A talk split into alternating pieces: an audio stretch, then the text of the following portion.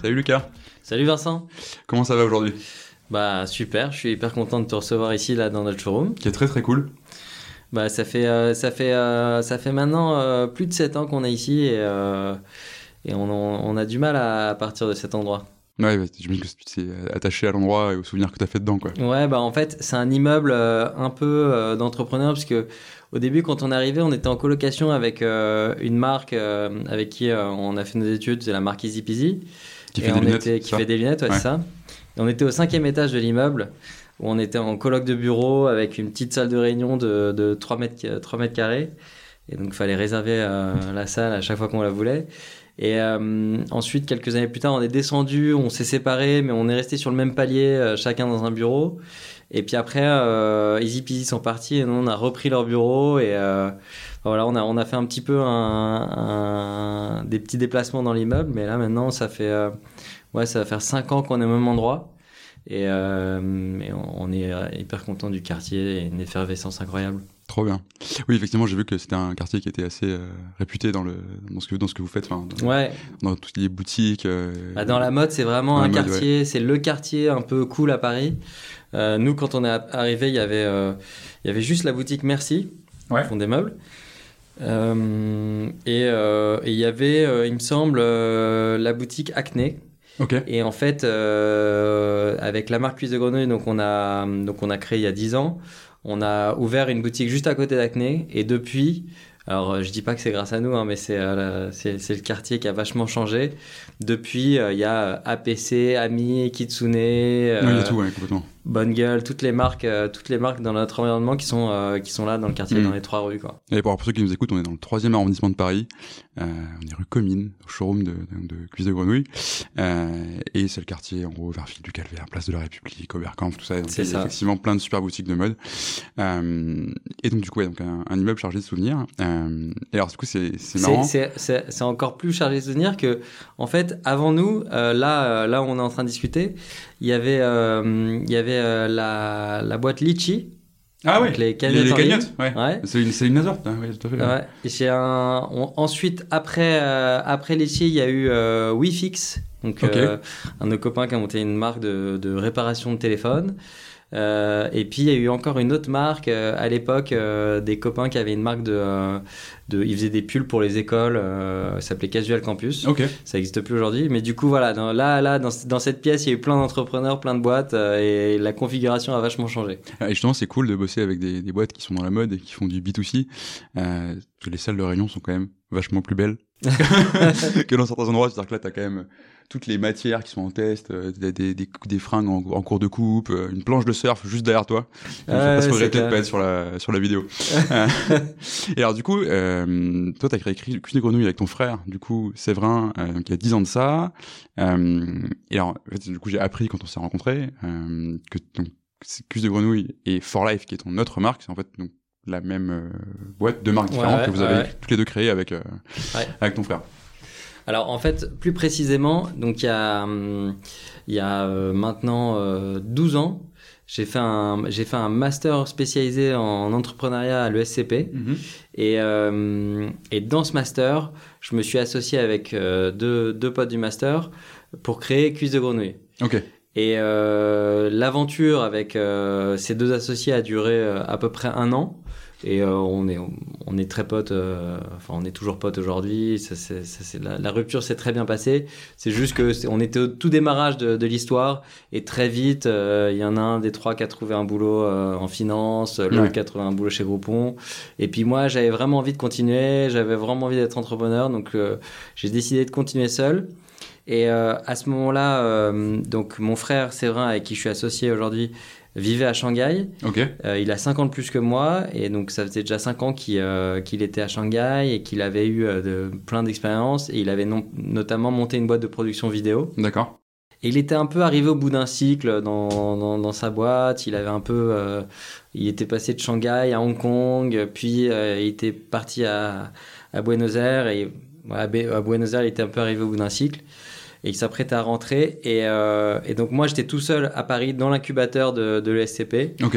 Et, euh, et je m'étais inscrit au Who's Next pour faire le premier salon. Alors c'est quoi le Who's Next? Donc le Who's Next, c'est le, c'est le plus grand salon de la mode euh, en France. C'est le moment où je passe pour un idiot, tu sais. non, non, pas du tout. Bah, D'ailleurs, c'est c'est- c'est voué à plus exister, je pense. Mais en tout cas, à l'époque, c'était vraiment le salon où fallait être quand tu avais une marque. Et, euh, et du coup, euh, je me suis inscrit à ce salon et je me suis dit, ah, je vais être tout seul, je devoir faire mon Ouais. stand Ouais, et tout, hein. ça va être une galère. Et en fait, mon frère, on était sur Skype tous les jours au téléphone, je lui montrais un peu l'avancement de, de, de ce que je faisais. Et puis, euh, et puis donc un jour, on s'appelle et il me dit, voilà, je suis arrivé au bout de mon truc à Buenos Aires, je rentre à Paris. euh, vers de nouvelles aventures. Je dis, ah bah, ça tombe bien, moi j'ai besoin que tu m'aides, faut que tu m'aides pour ce salon. Euh, ça serait m'aider à bien. porter les cartons et à mettre les, et à mettre le, Viens, les on va cartonner. et ouais. On va cartonner, on va faire du carton.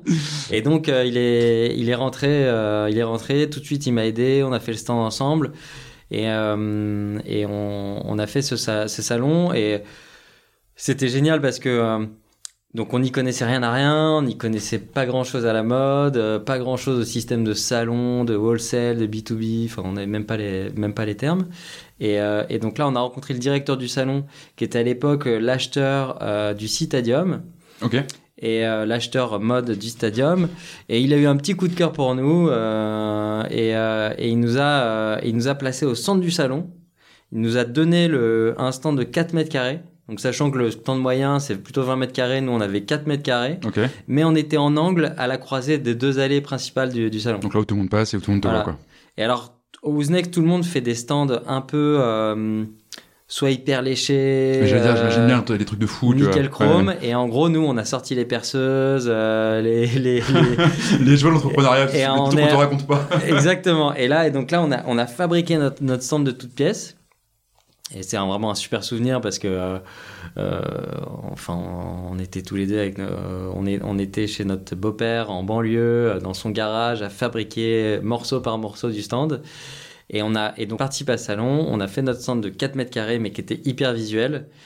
Et d'un coup, ça, a- ça a cartonné, quoi. D'un coup, on avait les Galeries Lafayette, on avait un distributeur japonais, on avait bah, le Citadium, on avait plein de petites boutiques en France, à l'étranger. Enfin, d'un coup, ça a été un super booster. Et ensuite, on a continué comme ça. Et donc, euh, mon frère était venu pour m'aider trois mois. Et puis là, bah, ça, fait, euh, ça, fait, ça fait plus de dix ans. euh, et ça se passe bien. Donc, Alors, c'est- du coup, c'est ça qui m'a beaucoup intrigué, tu vois. Avant de, de rentrer dans Cuisse de Grenouille, For Life, etc. Le premier truc que j'ai vu, ouais, c'est que t'as entrepris avec ton frère. ouais. Et alors, déjà, on dit, faut pas entreprendre avec ses potes. Tu l'as fait, du coup. Alors, vous êtes toujours potes, c'est cool, mais tu vois, déjà, pote et associé, c'est pas la même chose. Mais alors, frère et associé.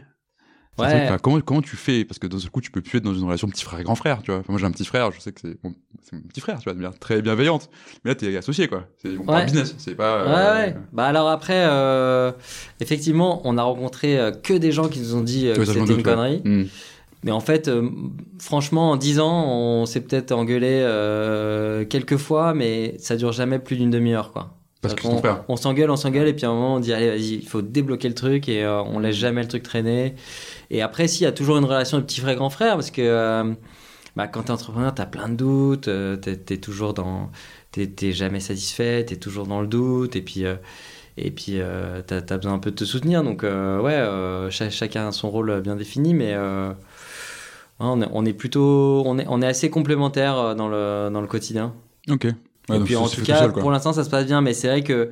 Euh, on avait fait une collaboration, euh, bah, au tout démarrage, on avait fait une collaboration avec, euh, avec euh, l'Hôtel Cost à Paris. Ok. Et les, les deux fondateurs, enfin les- le, le fondateur de l'hôtel Cost avait, avait s'était associé avec son frère. C'est Gilbert, je sais plus qui Coste, Jean-Louis Coche, je crois. Et, euh, et donc on, quand on avait fait la collaboration, on avait rencontré un des deux frères parce qu'en fait ils se sont splittés, ils ont splitté le business. Ils ont coupé le business en deux et ils peuvent plus se voir. euh, Ah ouais, terrible. Peut-être peut-être que maintenant ils peuvent se voir. Mais du coup, quand on avait fait cette réunion euh, chez Cost avec ce monsieur hyper impressionnant, qu'on lui a dit bah là on est on est on, a, on est associés, on est deux frères, il nous a Mm. dit, C'est une bonne idée. il nous a dit ça ça marchera jamais votre histoire. Euh, comment bien projeter tes, tes, tes, histoires personnelles sur les autres, quoi. Exact, exactement. voilà. Non, mais on, Et à l'inverse, tu vois, quand tu, parce qu'au début, tu commences tes deux, tu fais ton stand dans ton garage et tout, et c'est une, jolie histoire. Mais aujourd'hui, enfin, For Life, c'est Cuisse de Grenouille, enfin, c'est une vraie entreprise. ouais, ouais. Donc, tu as recruté plein de monde, euh, etc.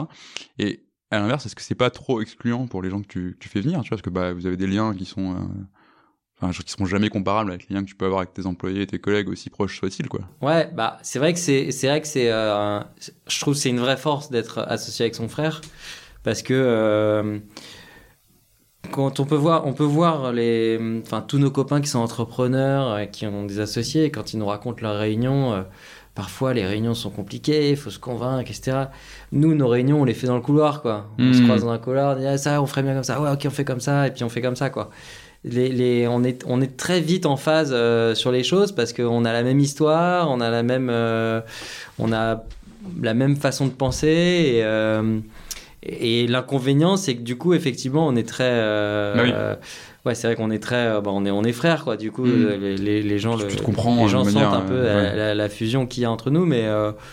mais du coup, je pense que ça, ça apporte, en termes de culture d'entreprise, puisque c'est un peu le sujet euh, d'aujourd'hui, je pense que ça apporte quelque chose de, de, de vraiment fort. Enfin, nous, on, l'a, on a recruté, euh, effectivement, on a vu passer dans la boîte euh, beaucoup de personnes en 10 ans. Et c'est, souvent ce qu'on a retenu, c'est que les gens, en fait, aiment bien cette espèce de bienveillance qu'on a l'un envers l'autre et qu'on arrive un peu à, voilà, à faire transpirer et à, et à, et à donner aux gens.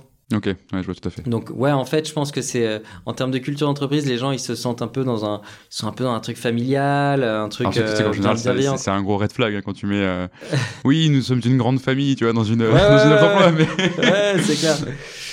Non, non, mais euh, je pense que c'est, de toute façon, ça, ça, ça, a ses- ça a ses inconvénients et.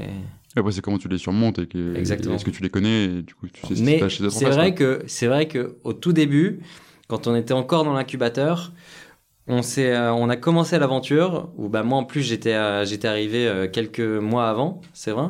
Donc j'avais mes petits automatismes, Ouais, je faisais, je faisais un peu mes trucs, et on n'était pas hyper complémentaires en fait. Hmm. On était complémentaires dans la façon de penser, dans la façon de s'épauler, etc. Mais dans le travail, en fait, on faisait un peu tout, tous les deux euh, Les tout. mêmes choses, ouais. Et du coup, on bataillait sur tout, quoi. Parce que ton frère, il a une formation commerce aussi? Mon frère, il a fait un, il a fait, une- il a une formation commerciale aussi. Ouais.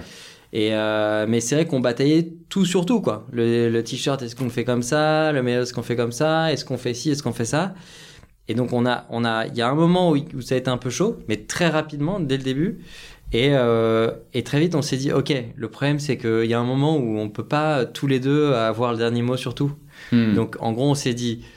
Donc moi, j'avais une, euh, j'avais, j'avais une sensibilité produit Ouais. Peut-être plus plus forte parce que c'était mon c'était le- les produits que j'avais créés au début et, euh, et mon frère avait un, un sens du relationnel très très développé parce qu'il avait passé 5 ans en Chine tout seul à se retrouver tout seul à rencontrer plein de monde Ouais, etc et euh, et du coup il a pris un peu le c'est lui qui s'est occupé du commercial Mhm. sur cuisse de grenouille et moi je m'occupais des produits. Et en gros, à partir de jour-là, on s'est tapé dans la main. On s'est dit, bon, on sera au courant de tout ce qui se passe, mais par contre, le commercial, c'est toi, le produit, c'est Mhm. toi. Et, euh, et du coup, si un jour il arrivait en disant, ah ouais, le truc, je le voyais plutôt au bleu ciel, bah, il me le dit. Mais derrière, moi, si je le fais bleu marine, euh, bah, il respecte le truc et puis il dit, bah, il doit avoir raison, je lui fais confiance, quoi. Ok, ouais, je vois tout à fait. Et justement, un truc qui t'aide beaucoup à rester euh, aligné, alors entre associés de manière générale, là encore plus, j'imagine, c'est aussi de savoir pourquoi tu fais les, pourquoi tu fais les choses. Euh, et alors, du coup, ton, ton frère avec quelques années d'expérience, et toi, par contre, tu te lances au départ dans l'entrepreneuriat en sortie d'école, dans la mode, ce qui, j'imagine, n'est pas le truc le plus simple pour se faire une place. C'est pas comme si tu avais créé un produit technologique que personne ne- n'a- n'avait jamais imaginé et que du coup, tu avais un nouveau marché qui s'ouvrait à toi euh, tout seul. Tu vas dans un truc qui est très dur, très concurrentiel, avec beaucoup de dépenses au début, j'imagine, etc. Ouais. Donc voilà, pourquoi entreprendre? Pourquoi entreprendre dans la mode euh, pour toi? Et puis, euh, bon, pour Séverin, mais on lui demandera s'il passe. Et ben, parfois, je me pose la question. Merde, dix ans après, la proche fait ça, voilà, ça terrible quand même. Non, mais je pense que je pense que la la, la... bah déjà j'ai entrepris euh, déjà petit aparté euh, avec Séverin euh, l'année de mon bac, enfin l'année du ouais quand j'ai quand quand j'ai eu mon bac, l'été qui a suivi, on est parti euh, tous les deux euh, faire les faire les faire les marchés avec une ligne de t-shirts que j'avais créé, un truc avec des photos. Il y a beaucoup, d'histoires de- de- d'entrepreneurs dans la mode qui commencent par, euh, par on était sur des marchés, on Bah, c'est le truc, tu prends des t-shirts, tu vas chez l'imprimeur, tu les fais imprimer. euh, je crois qu'il y avait même pas de marque. euh, et donc on a, le truc c'est qu'avec Séverin, on, a, on adore le surf. Ouais. Et, euh, et donc notre délire c'était de faire les marchés le matin très tôt Et puis l'après-midi de faire du surf. Et donc on était parti avec la petite euh, R5 de notre maman euh, avec euh, les- les- le, le coffre et la plage arrière remplie de cartons. Et on était parti faire un peu un tour de France des marchés euh, sur la côte ouest pour euh, faire les marchés le matin et puis euh, surfer l'après-midi et découvrir des spots de surf. Quoi. C'est pas hyper galère quand tu connais rien, que t'es pas introduit dans l'univers? Tu Bah- peux vraiment te poser avec tes cartons et dire Bah, c'est si, non, quoi. mais c'est un, un truc de dingue. C'est-à-dire que bah, déjà, les marchés, t'arrives le matin, euh, si tu donnes pas un petit billet au placeur, euh, tu te retrouves entre ouais. les poulets et les fromages, quoi. Hmm. Avant tes t-shirts. ce que t'avais appris pour neck, du coup. voilà. Du coup, j'étais avec un petit billet. Mais euh, du coup, non, c'était c'était une expérience géniale. Et du coup, donc là, j'ai fait la petite aparté. Et pourquoi j'ai fait ça en sortant d'études, c'est que je pense que la, la force d'entreprendre quand t'es jeune, c'est que tu te rends pas compte. Hmm. Et c'est une force C'est énorme. marrant parce C'est-à-dire que... tous les gens pas jeunes vont te dire, mais tu te rends pas compte? Bah ouais, exactement. Et moi, tout le monde me disait, mais tu te rends pas compte et tout, c'est chaud. Mais, mais j'avais envie de leur dire, mais ouais, je me rends pas compte. Et tant mieux que tant je me rende pas compte, parce que si je me rendais compte. euh, Je te dirais pas. et, euh, et du coup, j'ai. euh, et du coup, euh, ben, en sortant d'école. Pas de femme, pas d'enfant, euh, jamais travaillé, Ouais. donc tu, tu risques pas de quitter ton job pour te retrouver au chômage. Donc les risques sont beaucoup plus faibles que euh, t'as 40 ans, un super job, Ouais, femme, trois- trois- enfant. trois crédits, euh, euh, Enfin, c'est Ouais. en vrai, c'est beaucoup plus facile. Et en plus de ça, et c'est pas pour ça que j'ai fait, mais en plus de ça, moi je voyais pas faire autre chose en fait. C'est Hmm. pour moi, je voyais, pour moi c'était vraiment, euh, pour moi entreprendre c'était un truc, c'était indispensable quoi. C'était un, c'était un besoin en fait. Et je pense que, et je pense que y a pas trop d'honneur à être entrepreneur. Quand t'es entrepreneur, c'est que de toute façon t'as as besoin de l'aide quoi. Hmm. Et quelqu'un qui est pas entrepreneur, c'est qu'il c'est qu'il en ressent pas forcément le besoin et tu vois, il y a pas. Oui, il y a pas, pas, pas même si aujourd'hui c'est euh. très glorifié entre guillemets. Ouais. mais bon, enfin, tu peux. Mais moi, tu me mets euh, salarié euh, dans un grand groupe, dans une tour à la défense, euh, T'es pas je, bien, ouais. je me pends quoi. Non, bah, je, je, je, je, compatis. Ayant été moi-même salarié dans un grand groupe, dans une tour à la défense. Je compatis avec Mais toi. après, euh, après, je comprends qu'il y en a qui sont capables de le faire et, Ah, mais il et faut je... tout pour tout le monde, quoi. Exactement. Et après, tu peux être entrepreneur, et être entrepreneur, ça peut vouloir dire plein de choses. Ça peut forcément vouloir dire être Jeff Bezos ou Elon Musk non plus, tu vois. Donc, Exactement. euh, Et après, et après aussi, le, le, ce, qui, ce qui a fait que j'ai eu très envie, c'est que euh, à, euh, au- le master entrepreneuriat que j'ai fait à l'ESCP m'a donné, euh, m'a cultivé ce goût euh, d'entreprendre de dingue parce que on était 30 élèves dans une classe hmm. et les cours c'était euh, comment monter sa boîte et et euh, qui- quels sont les modèles inspirants, etc., etc. Et en fait, enfin, nous notre quotidien c'était de parler de boîtes, de réussite, de tu trucs. baignes euh, là-dedans. et- il nous avait emmené euh, dans le master, il nous avait emmené dans la Silicon Valley. On a été, Ah, on était allé chez Google, chez Pixar, dans plein de boîtes, dans des incubateurs, etc.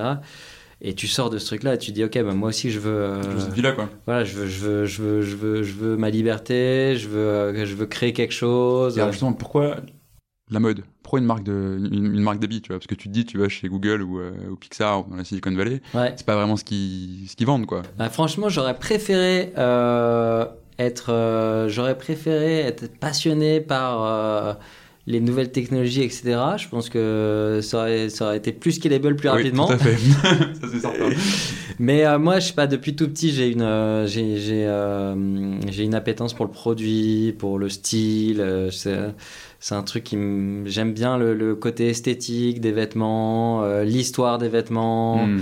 le côté, euh, le côté tangible, quoi. Ouais, je vois tout à fait. Et donc du coup, tu crées Cuisse de Grenouille, euh, et ça marche bien pendant, pendant quelques années. Et c'est alors, c'est une marque entre guillemets classique, euh, c'est-à-dire qu'enfin en gros, tu produis tes fringues, t'as ton stock, euh, t'as des boutiques, des revendeurs, euh, alors peut-être plus, plus des revendeurs d'abord et des boutiques ensuite. Ouais, ouais, ouais. euh, pour le temps que ça marche. Euh, et puis, tu décides, du coup, avec, toujours avec Séverin, de créer une deuxième marque, une marque qui s'appelle For Life, et qui marche complètement à, à rebours d'une marque de, de fringues classique.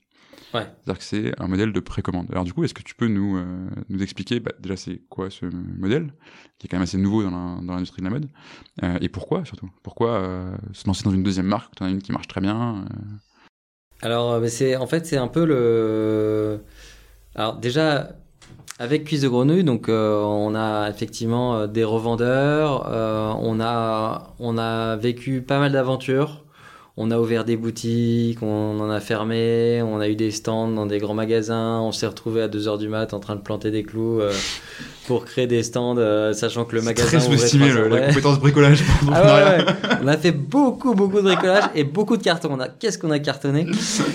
Et, euh, et du coup, on, on- on- c'est- voilà, bon, on, a, on, on est hyper content de, de, de la marque. Ça, ça tourne, ça roule. Chaque saison, on fait des collections. Enfin, les, le, le, le business est bien rodé, quoi. Mhm. C'est, euh, c'est, on, on a bien compris le truc. C'est facile à gérer entre guillemets, même s'il y a plein de challenges, qu'il faut toujours se challenger.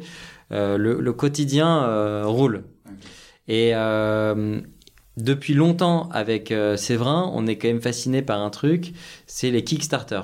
Enfin, Ouais. c'est la Kickstarter, la plateforme de crowdfunding américaine, où euh, tu peux voir un mec qui a inventé un dé à- sur chaque face, t'as euh, un interrupteur sur une face, sur une face, t'as, incroyables. t'as des, boutons. Ah, le machin anti-stress là. Voilà, Ouais, le machin, le cube anti-stress. Ouais, c'est ça. Cuse anti-stress, 15 dollars- 15 dollars, et ils en ont vendu pour 3 millions de dollars euh, la première, première fois qu'ils le sortent. Quoi. Pourquoi pas hein. Et en fait, tu fais un truc, tu, tu l'expliques de A à Z, de, de pourquoi tu as eu cette idée, de comment tu l'as fait, etc. Et euh, et il y a le côté excitant de se dire, bah, on va créer un truc euh, qui va être adopté par tout le monde euh, Mm. et qui va, pourquoi pas, changer la vie des gens. euh.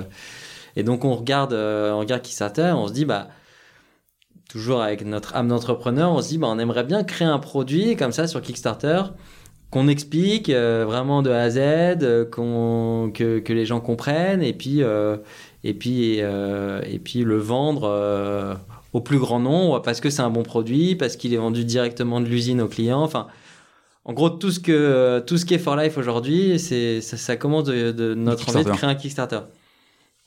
Et mais ça reste dans notre tête parce qu'on a d'autres Bah, choses à faire. vraiment, faut qu'on faut fasse tourner Cuisse de Grenouille et puis euh, et puis on n'a pas envie de le faire avec Grenouille parce que ça aurait pas eu trop de sens. Bah non, enfin oui. Voilà. Il faut quand même, parce que de, de mémoire, enfin, les, les crowdfunding, c'est un truc qui était très à la mode justement il y, a, il y quelques années, et tu lançais plutôt des trucs qui étaient assez innovants, quoi. Voilà, fallait lancer un truc innovant qui sortait. Voilà, si t'as une marque classique, puis un jour tu, tu, sors un truc de ta marque Enfin, tu vas classique. pas faire pour ta nouvelle, pour ta nouvelle chemise, euh, tu vois. Voilà. Ouais. Sauf si euh, ta chemise elle est euh, anti-stress ou. euh, oui, ou les, chaussures, voilà. ou les chaussures que tu peux mettre partout dans l'eau, Voilà. sur le goudron, enfin un truc qu'on voit passer dans, dans nos. Facebook, quoi. Ouais. Et, et en fait, donc ça, ça reste dans, le, dans, ça reste dans nos têtes. Et un jour, il y a un, un fabricant de, de cuir qui vient au bureau, Mhm. donc ici, là où on est, euh, pour nous présenter des cuirs, parce que sur Cuiseau, on, on, on avait plein de catégories de produits, mais on n'avait pas la catégorie cuir. Ok. Et on a envie de faire un blouson au cuir, un petit Eddie, un truc sympa. Mhm. Et on nous avait parlé d'un mec, euh, enfin de ce mec-là, qui s'appelle Jean-François. Et donc il est venu un jour au bureau. C'est un Français qui est associé dans une usine en Inde. Et donc c'est une usine en Inde qui travaille pour euh, Isabelle Marant, pour euh, plein de super marques américaines, etc. Donc euh, vraiment top usine avec Mhm. tous les certificats où ils sont audités toute la journée. Donc vraiment on savait que c'était un truc bien. Et donc il vient ici et il nous dit bah voilà regardez voilà il y a ce blouson en cuir.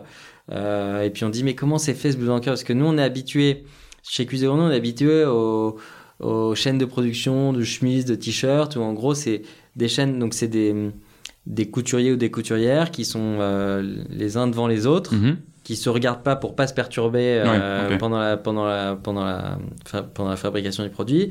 Et puis t'en as un qui met le poignet, l'autre qui met les Ouais, c'est boutons, très segmenté. l'autre qui met le col, l'autre qui met et à la fin. euh, L'ouvrier, il arrive euh, sur son lieu de travail, il fait des, il fait, il fait ses manipulations et puis le soir, il sait même pas ce qu'il a fait quoi. Hmm. Bah, il a mis des poches toute la journée quoi. Ce qui n'est pas péjoratif, hein, mais. Non, non, euh, mais tu peux là, tu peux nous faire marque, c'est l'aliénation par le travail. euh, Ouais, ça, voilà. Bon, ce qui n'est pas péjoratif parce que mine de rien, quand tu creuses, t'as quand même t'as un chef d'atelier qui vient transmettre un savoir et tout, c'est assez beau et Mais coup, t'as pas un artisan qui a la vision de son produit. voilà. euh, fini, et donc euh, là, justement, la- la- la- l'artisan, donc euh, donc pour le blouson en cuir, nous explique en fait, c'est un artisan qui arrive à l'usine le matin, on lui file les empiècements déjà découpés. Et le soir, quand il sort, il- quand il sort de l'usine, il a fini sa pièce. Il coud, il met les boutons, la, Il coupe, il met les boutons, une, euh, fait tout de A à Z. Et, euh, et à la fin, il a fait une pièce. Il a pas juste mis un col et puis son collègue Et a sa mis, journée, euh, et sa journée, c'est une pièce. Et donc, euh, on se dit, mais attends, c'est une histoire incroyable. Hmm. Et on se dit, On est en, on est en quelle année à ce moment-là? On est en 2018. Et donc, on se dit, euh, bon, bah, euh, si on le fait sur cuisse de grenouille, c'est simple.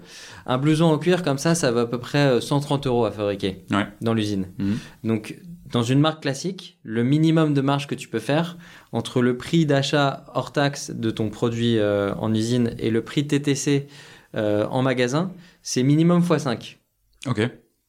Par exemple, les Couples et Sandro et tout Oui, sont oui. x10. Ouais, complètement. Euh, et blanc, La euh, plupart des marques, à c'est minimum x5. Quoi. Hmm. Et du coup, bah, le, le, le, le blouson en cuir qu'on achète 130 euros, il allait Ouais. terminer à 600-700 euros. Ce qui en euh, soi est le et prix d'un en cuir. soi est le prix d'un euh, cuir. ouais. C'est-à-dire que tu vas euh, dans une marque, tu vas chez Sandro, chez, euh, tu vas au Garafette, enfin tu vas n'importe où, c'est le prix d'un blouson en cuir. Hmm. Et nous on s'est dit bah ok donc nous un on va le, on va devoir le vendre euh, ce prix-là. Mhm. Donc on va le vendre beaucoup en solde parce qu'à ce prix-là on va avoir du mal à le vendre. Du coup, il va terminer en solde. Du coup, le travail de l'artisan, il va être quand même vachement dévalorisé parce que euh, on part d'un- d'une pièce magnifique où euh, Mhm. l'artisan il a travaillé toute une journée pour faire une pièce. Et puis derrière, euh, il se retrouve soldé et, et on va pas réussir à en vendre beaucoup et ça va être un peu un échec. Surtout que sur Cuisine Grenouille, c'est pas notre, notre fort de vendre des pièces chères. Euh, nous, on est plutôt très bon sur les, des, des chemises euh, autour de 100 Mhm. euros, des pantalons, des chinos, etc. Oui, t'es pas dans le produit de luxe, quoi. Voilà. Et donc, du coup, on se dit, bon, bah voilà, Jean-François, il repart. Et puis après, avec Séverin, on, on, on en reparle et on se dit, mais en fait, il faut qu'on crée, une, il faut qu'on crée un Kickstarter sur ce produit. L'histoire, elle est trop belle, quoi. Elle est trop, elle est trop, trop intéressante, quoi. Ce Mhm. mec qui vient à l'usine, qui en une journée, enfin, c'est c'est un travail d'artisan. Et du coup, on crée. euh, on- du coup, on prend des billets d'avion pour New Delhi. Et on part trois jours en Inde euh, mettre au point euh, le premier proto de For Life. Ok. Je crois qu'on savait même pas que ça s'appelait For Life euh, quand on part. Et donc on met au point le, le premier proto. On passe trois jours dans l'usine et les, les artisans ils avaient jamais vu ils avaient jamais vu des, des fondateurs de marques venir. qui se à- pointe là-bas. Ouais. ouais. Hmm. Du coup ils étaient hyper flattés. Marrant, Du des coup- achats, quoi. on a, ouais, exactement. Du coup, on a vécu euh, trois jours assez incroyables à se retrouver, euh, même un soir, euh, on se retrouvait un soir dans l'usine avec quelques, quelques artisans qui étaient là, qui étaient restés pour nous parce qu'on venait que trois jours et qu'il fallait absolument qu'on ait le proto avant de repartir. Et euh, enfin, bref, on a vécu un, c'était un peu surréaliste, quoi. Et, euh, et donc on revient à Paris avec ce proto euh, de, du, du modèle, enfin deux protos, le modèle Steve et le modèle Robert qui sont les premiers produits qu'on a sortis sur Kickstarter. Et puis là on déroule l'histoire et, et, Et on lance et on lance le premier le- la première campagne Kickstarter en juin. Et ça marche bien? Les gens achètent des fringues sur, sur euh, Kickstarter, du coup? Et ben nous on était un peu, euh, enfin nous en gros on avait dit à l'usine, on avait dit à Jean-François, euh, par contre peut-être qu'on va vendre 20 pièces, peut-être qu'on va vendre 1000 pièces. Je sais pas, mais par contre, si on en vend 20, il faut que tu nous suives, quoi. Enfin, Hmm. est-ce que t'es OK pour nous suivre, quoi? Et donc, le Jean-François a, a bien aimé, il a bien kiffé la- notre, notre, notre aventure, notre euh, façon de vouloir faire les choses. Il a dit, quoi qu'il arrive, je vous suis. Donc, allez-y. Et donc, on a fait euh, cette vente et on a vendu 550 pièces euh, Donc les gens sur achètent des blousons en cuir sur, euh, Ouais. sur Kickstarter. Ouais. Et enfin, en soi, c'est assez révélateur. Enfin, je, je pense que enfin, tu vas, me- tu vas me le dire pour, sur ce que ça vous a inspiré pour la suite de For Life. Mais aujourd'hui, quand tu vas sur For Life, et c'est ce que vous avez dû faire pour Kickstarter, enfin, tu racontes l'histoire de ton produit. En fait, il y a beaucoup de, même de données sur ton produit. Ouais, Enfin, ouais. Je sais pas, on prend tes t-shirts, t'as le poids en coton, d'où vient ton coton, euh, comment c'est fait, pourquoi, etc. Euh, et enfin, en soi, c'était pas évident il y, a, il y a quelques années de faire ça, parce que pour moi, enfin, tu vois, logiquement, tu veux acheter un cuir, tu veux pas acheter un cuir, tu veux acheter un cuir, euh, chevignon, Sandro, euh, ce que tu veux, quoi. Exactement. Et tu suis la marque, et en fait, la marque te vend bah, le logo, la marque, l'histoire qui va avec, mais on- tu sais pas ce que t'achètes, quoi.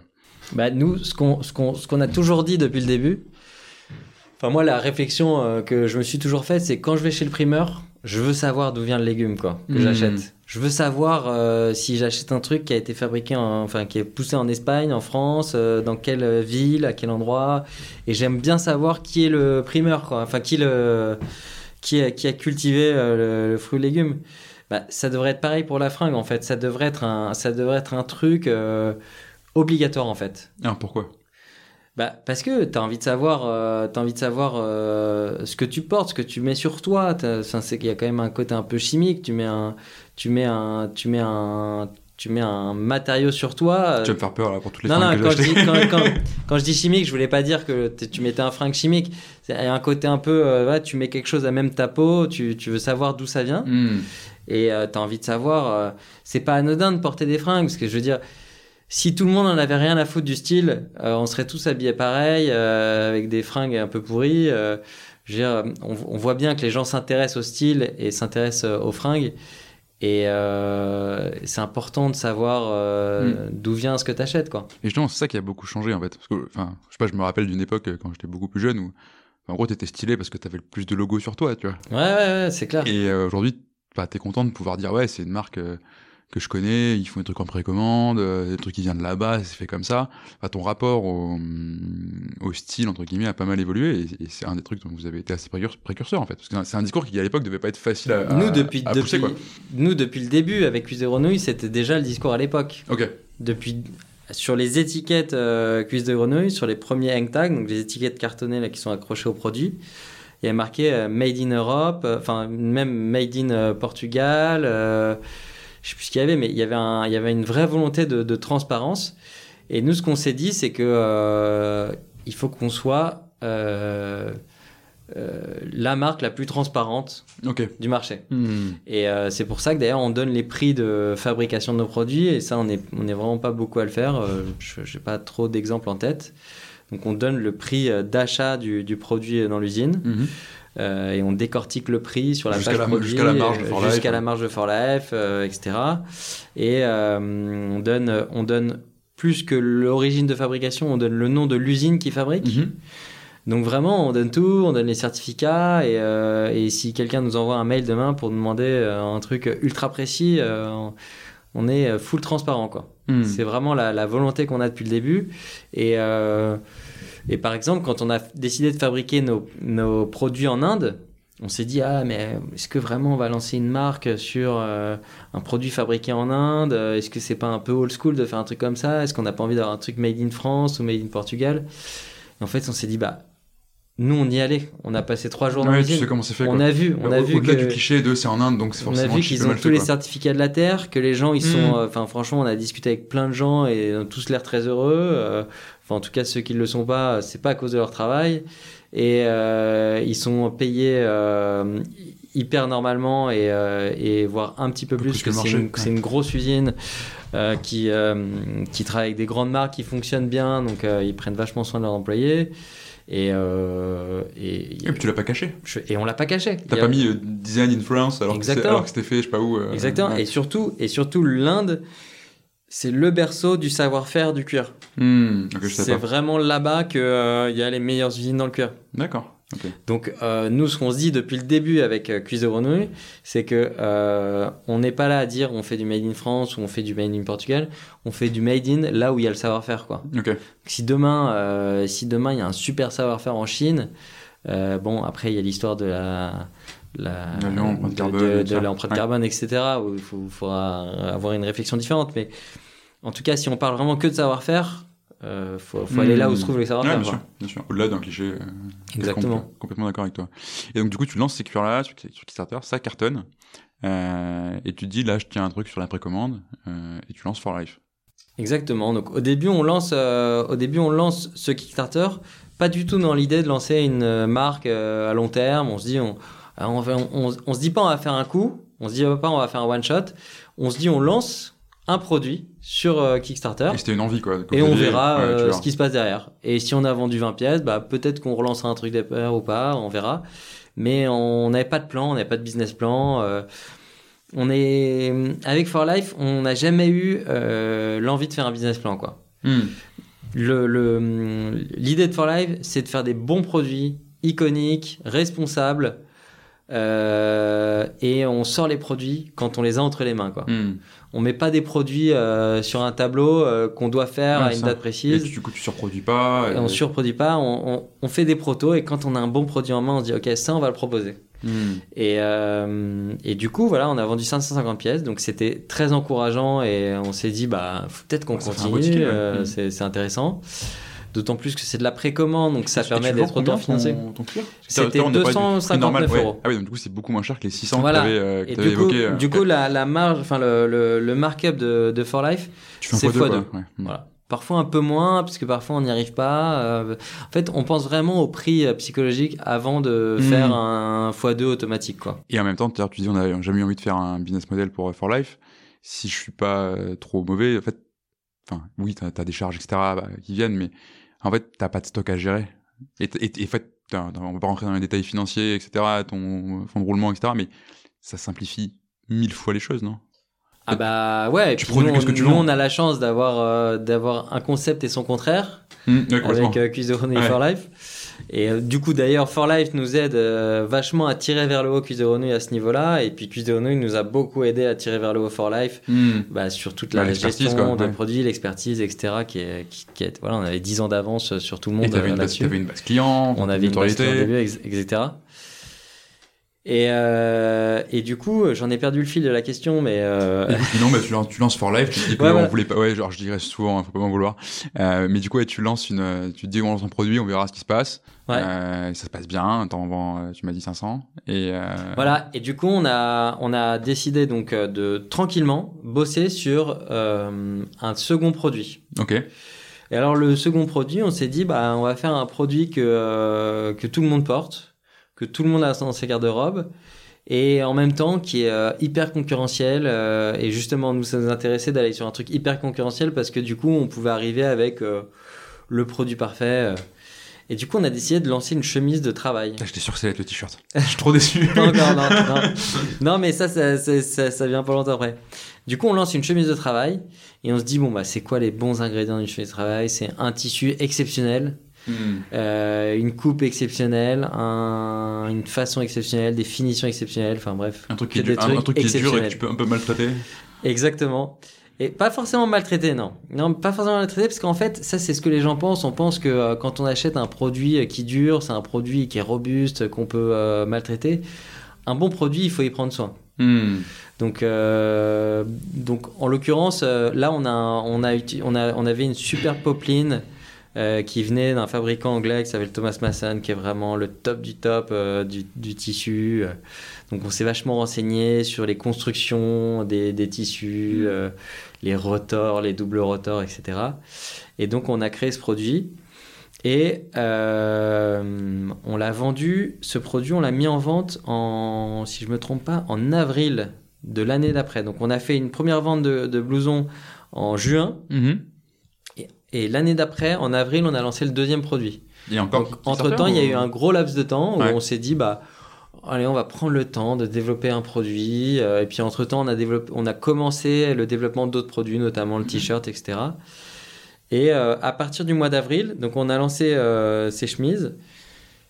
Et ensuite, on a euh, eu un enchaînement, je crois, de, de six produits dans l'année. euh, donc le t-shirt, je crois le, le, le, le sweatshirt. euh.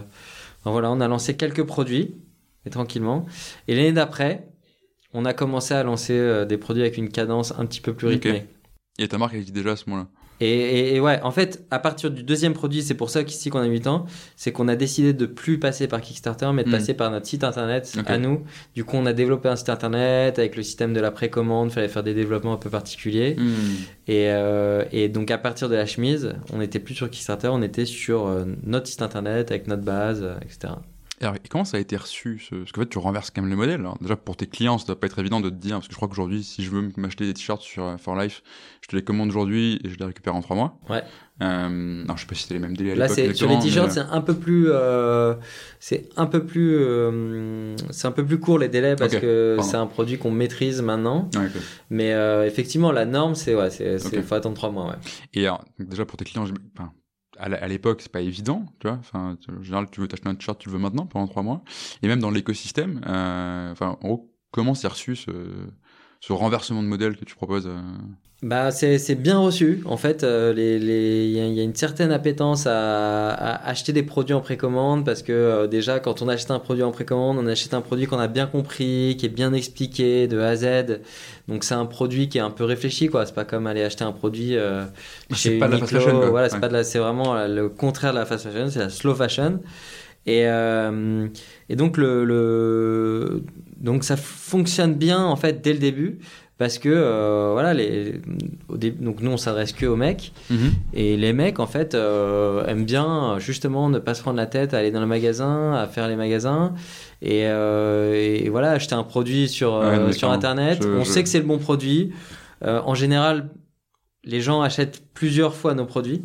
C'est ce qui est vraiment le symbole. Enfin, pour un mec, c'est vraiment le truc que tu as trouvé le produit qui te plaît. Tu veux Ouais. pas te faire chier, t'en veux 5 pareils, on voit 5 couleurs différentes, tu vois. Et c'est bon, quoi. Ouais, T'es ouais. t'es tranquille, quoi. Bah nous, du coup, on, se- on se- on se rend bien compte de ça, parce qu'on a beaucoup de, de clients qui rachètent nos produits, et qui rachètent de nouvelles couleurs, et puis dès qu'on s- dès qu'on fait un nouveau lancement, euh, on a pas mal de gens qui ont déjà acheté euh, Mm. auparavant, quoi. Ouais, et en plus, vous sortez des, des, des produits qui sont. Enfin, c'est iconique le mot que vous euh, ouais, utilisez. ouais, ouais. Mais, et ce- moi, ce que j'en vois euh, très modestement derrière, c'est que c'est des trucs qui sont. euh, je vais pas dire des basiques, tu vois, mais c'est des produits qui, sont, qui ont une certaine simplicité. Euh, C'est des basiques, hein, tu peux le dire. C'est euh, en fait euh, le principe. Donc, c'est on sort des produits euh, iconiques. Et un produit iconique, c'est un produit qui était à la mode il y a 30 C'est ans et ouais. qui sera à la mode dans 30 ans, quoi. Et donc, c'est vraiment ça l'idée de For Life, en fait, c'est de faire des produits qui durent dans le temps hmm, et qui soient justement complètement décor- décorrélés de la mode, quoi. hmm, On ouais. n'est pas du tout une marque de mode. Et du coup, tu fais pas des coupes improbables, tu fais pas des, des tu, colles pas des aigles sur les manches parce que on sait pas pourquoi. Ou, euh, Exactement, ouais. ouais. ouais, tu fais des trucs qui sont très simples, très beaux. Et... Pas de logo, euh, des bonnes coupes, des bonnes matières. Et d'ailleurs, c'est comme ça qu'on a tourné nos, nos, nos étiquettes de marque. En général, c'est euh, le tissu Oxford euh, par For Life euh, et c'est pas la chemise Oxford. Hmm. C'est en fait, ce qui, nous, ce qui nous intéresse beaucoup, ce qui nous passionne beaucoup, c'est les matières. Ok, Parce que comme ça se voit d'ailleurs. un t-shirt, tout le monde peut faire un t-shirt. Tout le monde peut euh, faire un t-shirt. Après, ce qui va démarquer un t-shirt d'un autre, ça va être bon la coupe. Tout le monde peut faire une bonne coupe. Hein. Mhm. Euh, on va chez Uniqlo, on prend les mesures de Uniqlo et puis c'est un bon t-shirt qui a une bonne coupe. Ce qui est dur, c'est de trouver la bonne matière qui soit hum, à la fois confortable, à la fois qui dure. Et souvent, euh, souvent le, le, le confort et la durabilité vont pas du tout ensemble. Dans un, produit, un produit euh, confortable, un produit doux, euh, c'est un produit qui va être fragile. Donc, faut, voilà, faut trouver la bonne synergie entre tout ça. Et, Hmm. et c'est justement là, c'est cette recette-là qui va faire que le produit va être bien. Ouais, et puis, le, puis il peut être aussi beau que tu veux, s'il gratte à mort, tu le porteras pas. Quoi. Exactement. Ouais, complètement. Un pull doux, c'est un pull qui bouloche. Ouais. Parce que c'est un pull qui va être poilu et c'est un pull, c'est un pull qui forcément, euh, techniquement, va, va boulocher. Donc, euh, faut trouver toujours les bons compromis. euh, Hmm. Mais après, un bon pull, c'est pas forcément un pull doux. Ça peut être un pull qui gratte. Et alors pourquoi tout le monde le fait pas la précommande? Ah, je pense que c'est assez osé. euh, Alors, déjà, pour une marque établie, switcher de modèle, La switcher de marque déjà? Euh, bah, switcher de marque, bon, ça c'est. Nous, on n'a pas eu l'impression de switcher de marque. Nous, on a l'impression de créer une nouvelle marque. Nous, donc, euh, ouais. tu vois, on a encore Cuisse de Grenouille, on travaille tout quotidien sur Cuisse de Grenouille, et puis on travaille aussi au quotidien sur For Life. Donc, on a l'impression voilà, de piloter un peu de marque. Mais euh, pour une marque qui existe déjà, se dire, tiens, bah, maintenant je vais intégrer de la précommande, bah, il y a un peu un manque de sincérité parce que bah, nous, notre, euh, euh, constat chez For Life, c'est que euh, les marques, de manière générale, surproduisent. Enfin, je vais pas te faire le, le- je vais pas te faire le truc. euh, le, c'est le troisième secteur le plus polluant au monde. Enfin, ça, on, on l'entend tellement que qu'on, qu'on a compris, c'est extrêmement polluant de faire des fringues et que la meilleure moyen de pas polluer quand t'es une marque de fringues, c'est d'arrêter ta marque. Meilleur déchet étant celui qu'on ne, qu'on ne produit pas. Voilà, exactement. Donc, euh, nous, on a décidé de continuer à faire de la fringue, mais d'orienter les gens vers euh, une marque qui est responsable, euh, qui propose euh, des produits euh, que tu vas pouvoir garder longtemps, que tu vas Hmm. pouvoir même donner à tes enfants. Et, et c'est comme ça qu'on construit tous nos produits, quoi. Et euh, j'ai encore perdu le fil de la question, mais Euh, eh bien, écoute, Je- non, mais on était sûr comment ça a été reçu. ouais, Euh, voilà. Donc ça, a- donc ça a été bien reçu. Ouais. Et, Et, et pourquoi tout le monde ne le fait pas? Ah oui, pourquoi tout le monde le fait ça? Exa- Exactement, c'était la question. Bah, je pense que voilà, c'est dur de. C'est un modèle qui est quand même assez osé parce que euh, c'est dur de dire aux gens, bah voilà, euh, allez, on, on sort un t-shirt, on bosse dessus pendant des, des mois et des mois, et euh, le t-shirt il va être en vente pendant un mois. Hmm, Et à la fin du mois, on continue à faire des ventes, mais nous on coupe. Alors qu'on pourrait le laisser, on pourrait le laisser en ligne et continuer à faire des ventes, mais on décide de couper. Bah, c'est c'est assez osé. En fait, nous, on a décidé de vraiment de. En fait, on, est, on est vachement inspiré par plein d'autres marques hein, depuis euh, depuis dix ans qu'on est Mhm, dans, sûr, dans, dans- dans l'environnement à la fois euh, start-up, euh, mode, euh, marque, etc. On est vachement inspiré par plein de modèles. Et on se rend compte que les modèles qui perdurent aujourd'hui et qui cartonnent aujourd'hui, c'est des modèles qui ont une position forte, donc Mhm. euh, qui disent voilà, moi c'est comme ça, Mhm. et qui restent comme ça, quoi qu'il arrive, et qui s'adaptent, enfin qui, qui changent pas, euh, qui font pas la girouette sur le marché parce qu'à un moment, voilà. Et qui vont être, euh, qui vont avoir un. qui vont avoir une mission au départ et qui vont suivre cette mission Mhm. euh, du début à la fin. Ah, le super modèle pour moi, c'est vraiment euh, Veja, Ouais. où ils sont arrivés, euh, ils sont arrivés sur le marché au tout début avec leurs chaussures green, où voilà, ils étaient un peu les premiers à proposer ce- ce- cette chaussure. Et aujourd'hui, ils ont des chaussures green, quoi. Hmm. Et entre temps, il s'est rien passé, quoi. Ouais, entre ces, ces 10 ans de, de boîte, ils ont toujours fait la même chose. Ils sont toujours restés sur la transparence. Pareil, euh, tu vas sur leur site, tu peux aller télécharger les certificats. De... Enfin, c'est vraiment. euh, on se rend compte que voilà. Et à contrario, des marques qui vont avoir envie de s'adapter au marché, euh, faire des virages Ouais, à c'est quel est ton 300 cap, degrés. quel est ta- Il faut garder son ouais. cap et, Hmm. euh, et, euh, et avoir une position forte et, et, euh, et assumer sa position forte. Quoi. Ok, alors justement, euh, vous avez créé donc ces deux marques, ça marche bien, etc. Tu as déjà beaucoup de convictions, etc.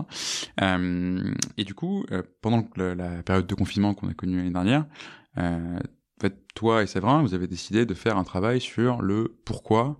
Euh, donc, ah, c'était le pourquoi de- que de For Life ou de vos deux marques, de votre entreprise en C'était le pourquoi de For Life, c'était le why de Ok. For Life, ouais. Tu fais le Why de For Life avec du coup Alex euh, Misseri qu'on salue, euh, qui nous a mis en contact et avec qui on travaille. Euh, alors et du coup, bah, qu'est-ce qui te fait te dire il faut qu'on fasse un travail approfondi sur notre pourquoi en tant que en tant qu'entreprise? Eh bien, euh, parce que c'était, euh, parce qu'on est au début de For Life en fait. On est, on est quand même au début, on est toujours au début de la marque For Life, et on se dit, on sent que avec For Life, on a une marque For Life, quoi. On a une marque euh, pour la vie. On sent qu'on a, on a mis le doigt dans un truc qui parle beaucoup aux gens et, euh, et qui est en accord euh, parfaitement avec toutes nos valeurs. Et euh, du coup, on se dit, bon, bah, voilà, avant d'aller dans tous les sens, de lancer plein de projets, de mettre la vitesse supérieure, il faut qu'on se pose, qu'on soit, qu'on, qu'on, voilà, qu'on, qu'on écrive nos valeurs, notre why, euh, et qu'on sache exactement euh, qui on veut être et pour pouvoir y aller sereinement.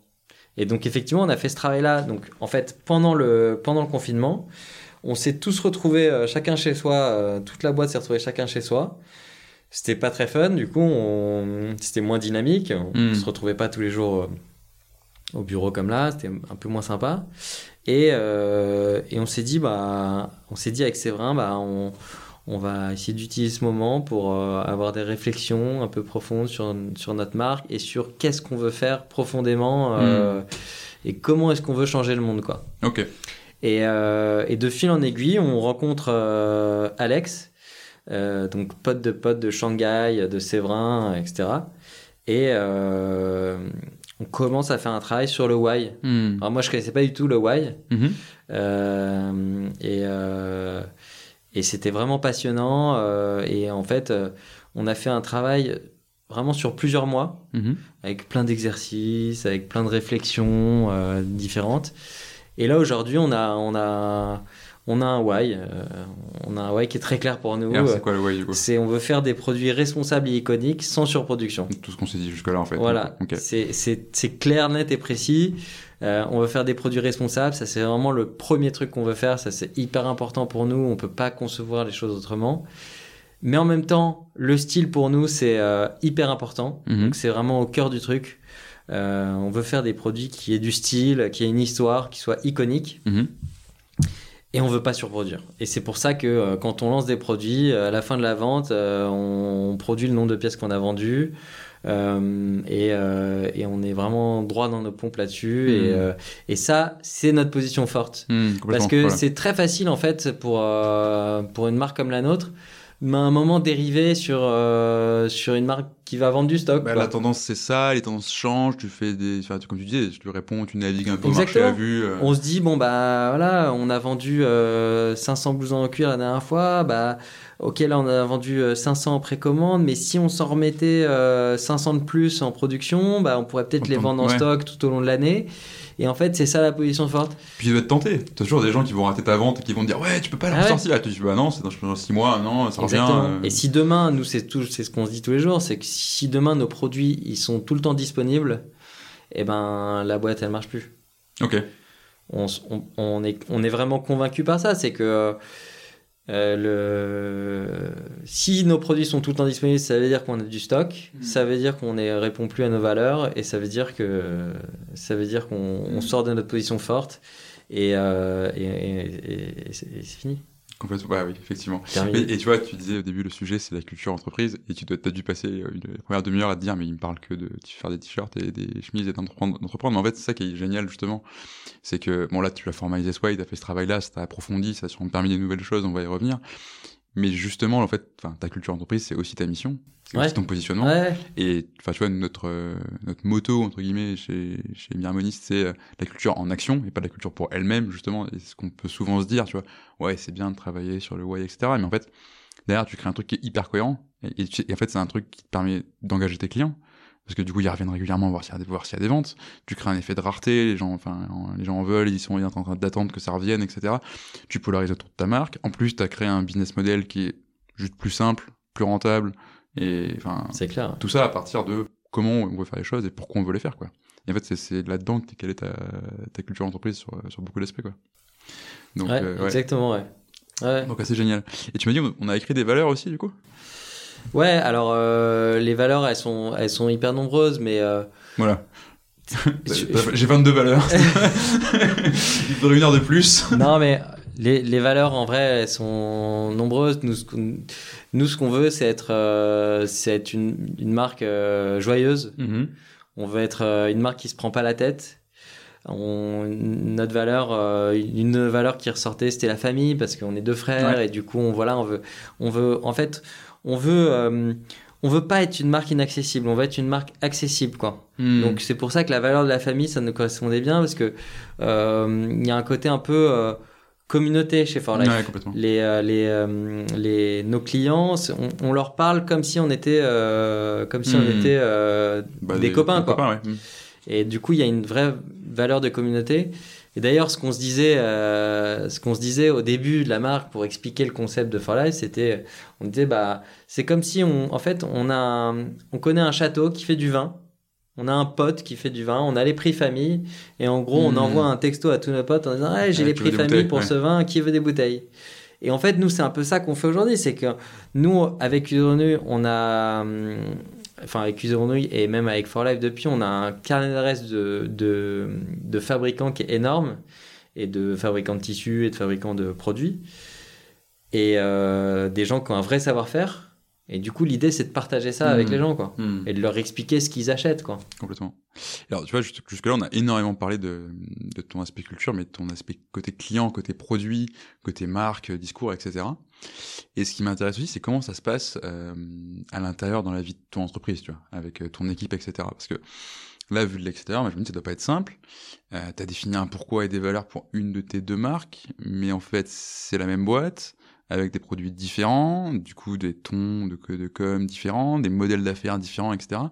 Donc concrètement, à quoi ça ressemble en, en- en interne la culture de, de ta boîte? Comment tu mélanges tout ça? Qu'est-ce qui, qu'est-ce qui reste? Bah, c'est, c'est, c'est vrai que ça, c'est un, c'est un sujet, c'est assez compliqué parce que, euh, effectivement, on a deux marques, euh, on a des marques qui ont des business models qui, qui s'opposent aussi Mm. parfois. Mais encore une fois, comme je disais, euh, chaque marque permet euh, à l'autre d'être tiré vers le haut par l'autre. Donc, euh, donc ça, c'est plus trop un problème.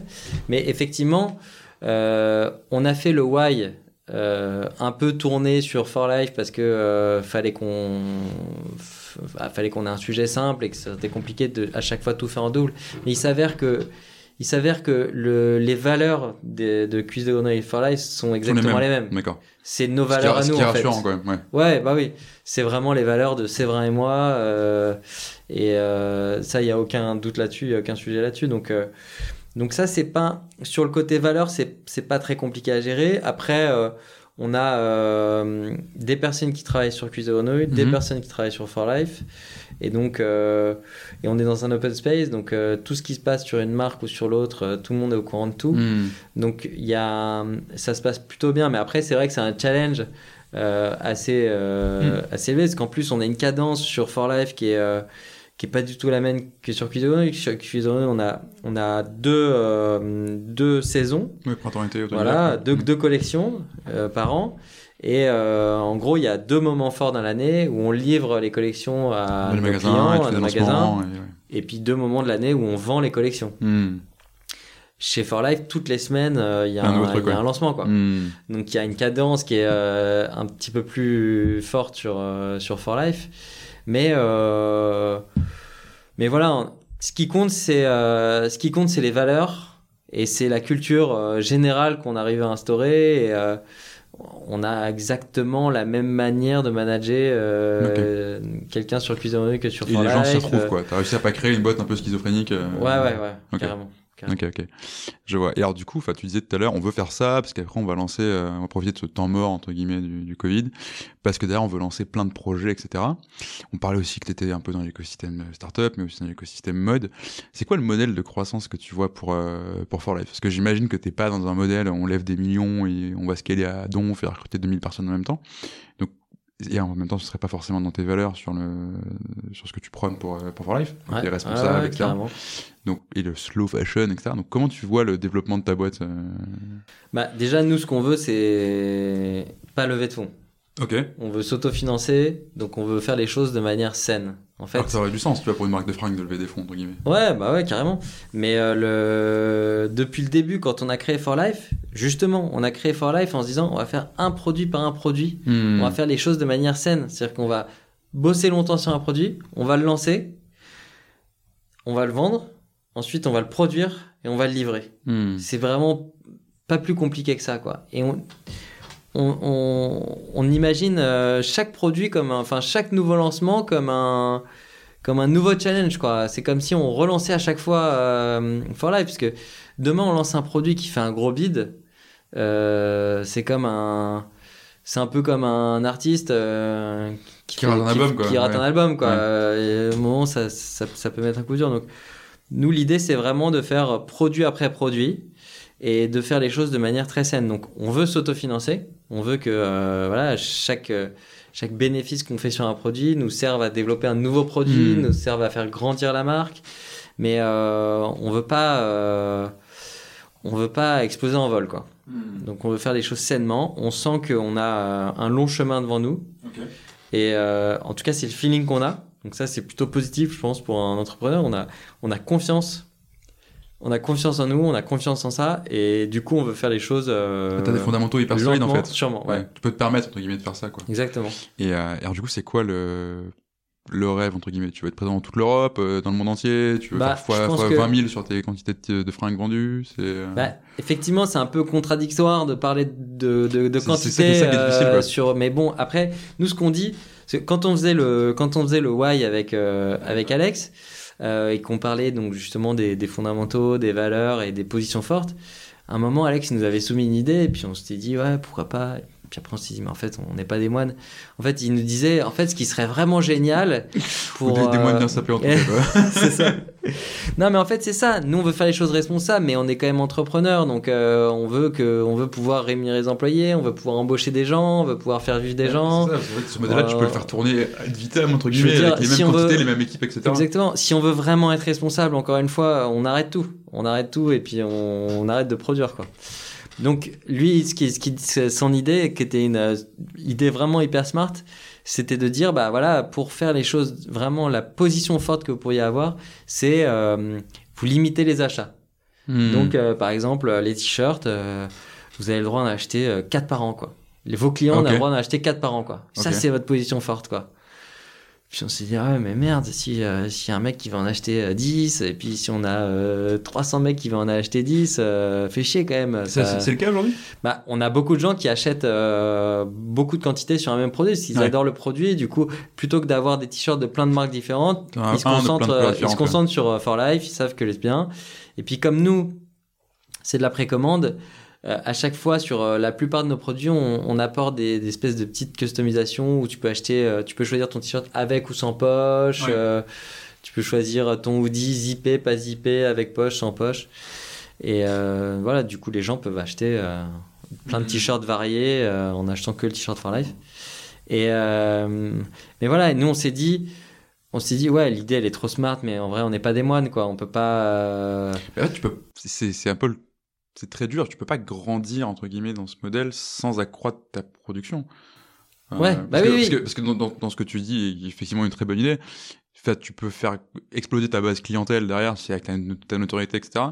Mais à un moment donné, ton nombre de t-shirts, il va rester quasiment flat, quoi. Enfin, Bah ouais, ça en tout cas c'est en tout cas c'est risqué. Mais peut-être que ça peut euh, peut-être que c'est pour ça que c'est l'idée est vraiment smart parce que euh, on sait très bien que par exemple sur les marques de luxe, euh, les- le fait d'avoir des quotas fait que les Ouais, gens deviennent les gens deviennent fous et moi, puis ce euh, qui me, rend, me rend ça- dingue, ça toujours pas compris pourquoi il fallait donner ton, ton- tout ton curriculum chez des gens pour leur acheter un sac. Mais bon. C'est clair. mais du coup, ceci étant dit, je- je- je- j'en oublie souvent la question, mais Non, mais en gros, c'était comme, Mais, c'est quoi, quoi mais- ton modèle de croissance? mais du Et coup, est-ce que- voilà. Et est-ce que tu veux croître tu Du coup, voilà. Donc, on- du coup, quand même, pour faire grandir For Life, il faut qu'on fasse de la croissance. Si on veut euh, embaucher des gens, si on veut continuer à faire des produits, développer plus de produits. Donc, nous, notre modèle de croissance, c'est d'arriver à sortir, bah, euh, c'est d'arriver à faire toute la garde-robe, euh, Ouais. toute la garde-robe dont un homme a besoin. Et puis, euh, pourquoi pas euh, l'étendre à la femme, l'enfant, Hmm. euh, pourquoi pas aux meubles, enfin. En, horizontal, quoi. Voilà, nous notre concept c'est c'est de faire des produits responsables et iconiques sans surproduction. Mais Il n'y a pas écrit que c'est forcément des avis pour c'est pas forcément des avis pour âme. Donc donc voilà, nous nous aujourd'hui on se concentre sur le produit et le client. Nous Hmm. nos deux piliers euh, chez For Life c'est un sortir un produit euh, qui soit irréprochable, euh, qui soit vraiment top du top. Et deux, on veut être orienté sur le client à fond les ballons. Donc euh, c'est pour nous c'est euh, l'expérience client, c'est ce qu'il y a de plus important, c'est ce qui nous drive au quotidien. Enfin, souvent au bureau, on, s'envoie des, euh, on s'envoie des mails de gens qui nous ont envoyé des, qui nous envoient des mails, euh, que ce soit positif ou négatif, et vraiment on se nourrit de ça. Mhm. Et euh, et c'est un truc qu'on essaye justement qu'on essaye de transmettre dans la culture d'entreprise Ouais, euh, qu'on essaie de transmettre à tous les gens avec qui on travaille, c'est euh, voilà, un client, il a acheté un produit, il a attendu trois mois son produit. Derrière son produit, imaginons, il a un problème de taille, il a acheté du S, il lui faut du M. Il faut que le, il faut que le switch il se fasse euh, hyper rapidement, quoi. Hmm. Le plus rapidement possible. Il faut qu'on rentre dans un sprint, en fait.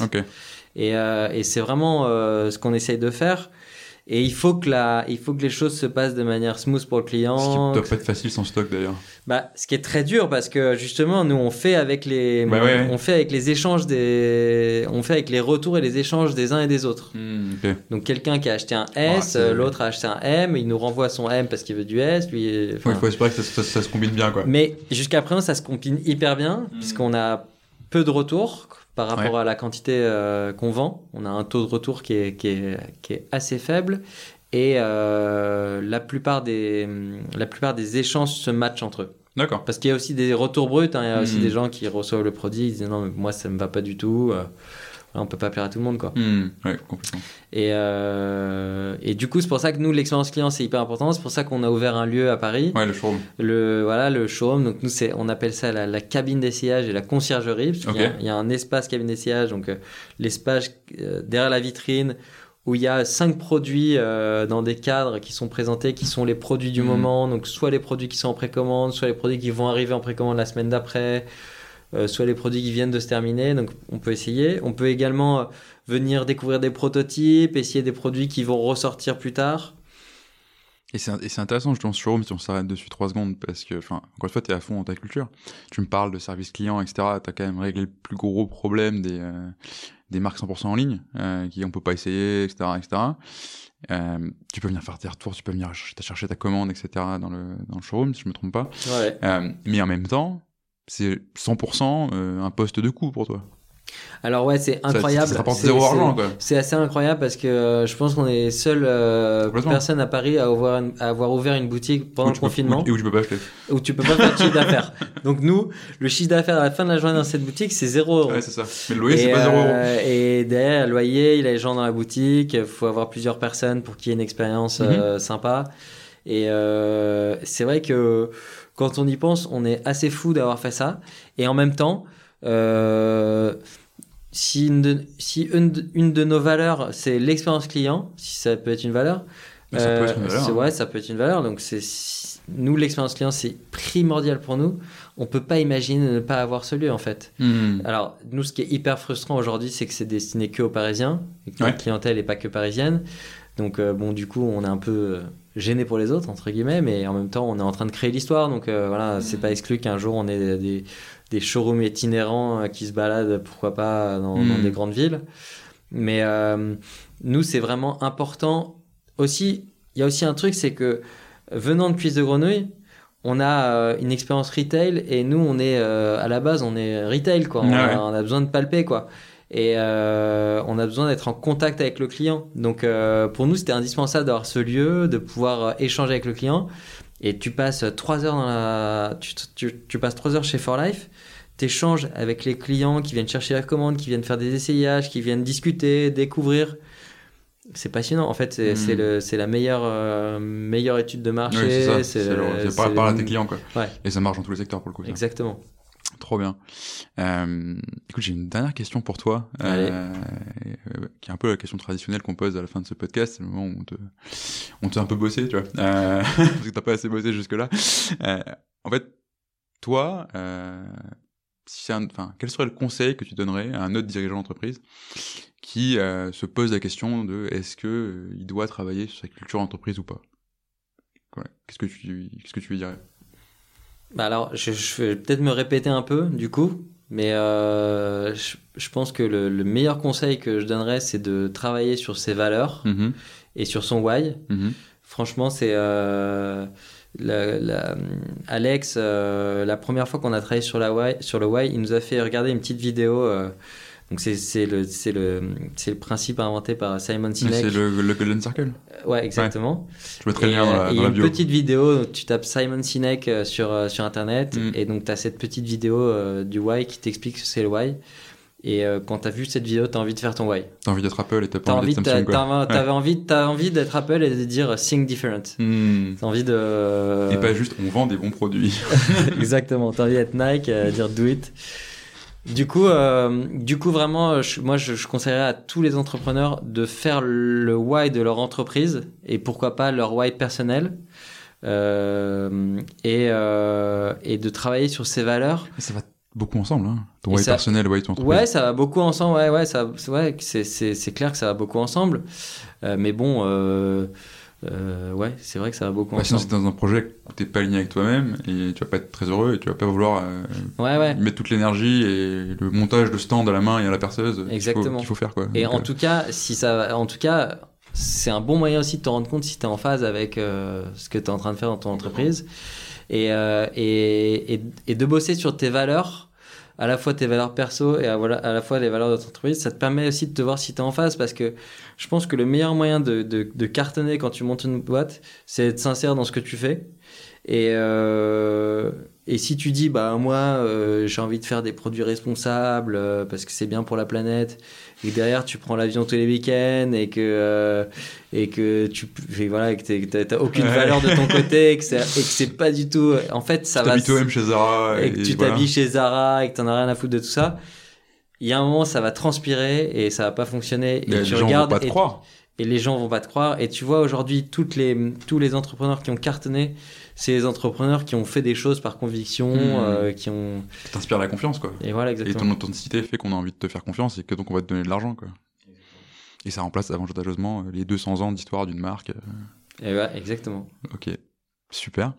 Est-ce qu'il y a une dernière histoire que tu veux nous raconter, un dernier truc euh, dont tu voulais parler absolument et qu'on n'a pas, qu'on n'a pas évoqué Il y a, franchement, il y a tellement euh, des, des, histoires de, de- des histoires de cartons, de, de camions, de, galères. euh, il y en a eu plein, et, mais euh, il y, y en a trop. Une autre fois peut-être. Une autre fois. on refera un épisode spécial Ouais. galère. Ouais, ouais, on, peut faire un épisode on- spécial On galère. fera venir Séverin et puis Ouais. ce sera Voilà, là, on pourra s'envoyer la balle. Il y, y aura plein de trucs à raconter. On pourra appeler nos potes entrepreneurs aussi. On pourra se faire un épisode euh, spécial galère à plusieurs Allez, entrepreneurs. parti. Très bien. Ça peut être top. Jamais fait une interview avec euh, 12 entrepreneurs, c'est pas Ah bah parfait. ouais, ouais, quand tu veux. 5 heures d'interview à peu près. Nickel. Génial. Bah écoute, merci beaucoup Lucas, c'était super cool. Merci Euh, à toi, Vincent. Et puis à bientôt. À bientôt. Merci d'avoir écouté cet épisode jusqu'au bout. Si cet épisode t'a plu, bah, fais plaisir aux gens que tu aimes et partage-le à une, deux ou trois personnes autour de toi. Et surtout, si tu ne veux rien manquer des prochains épisodes, tu peux également t'abonner à Harmony Inside sur ta plateforme de podcast préférée et nous laisser une note et un commentaire sur Apple Podcast puisque c'est vraiment ce qui m'aide le plus. Encore merci et à la semaine prochaine pour de nouvelles aventures pleines d'harmonie.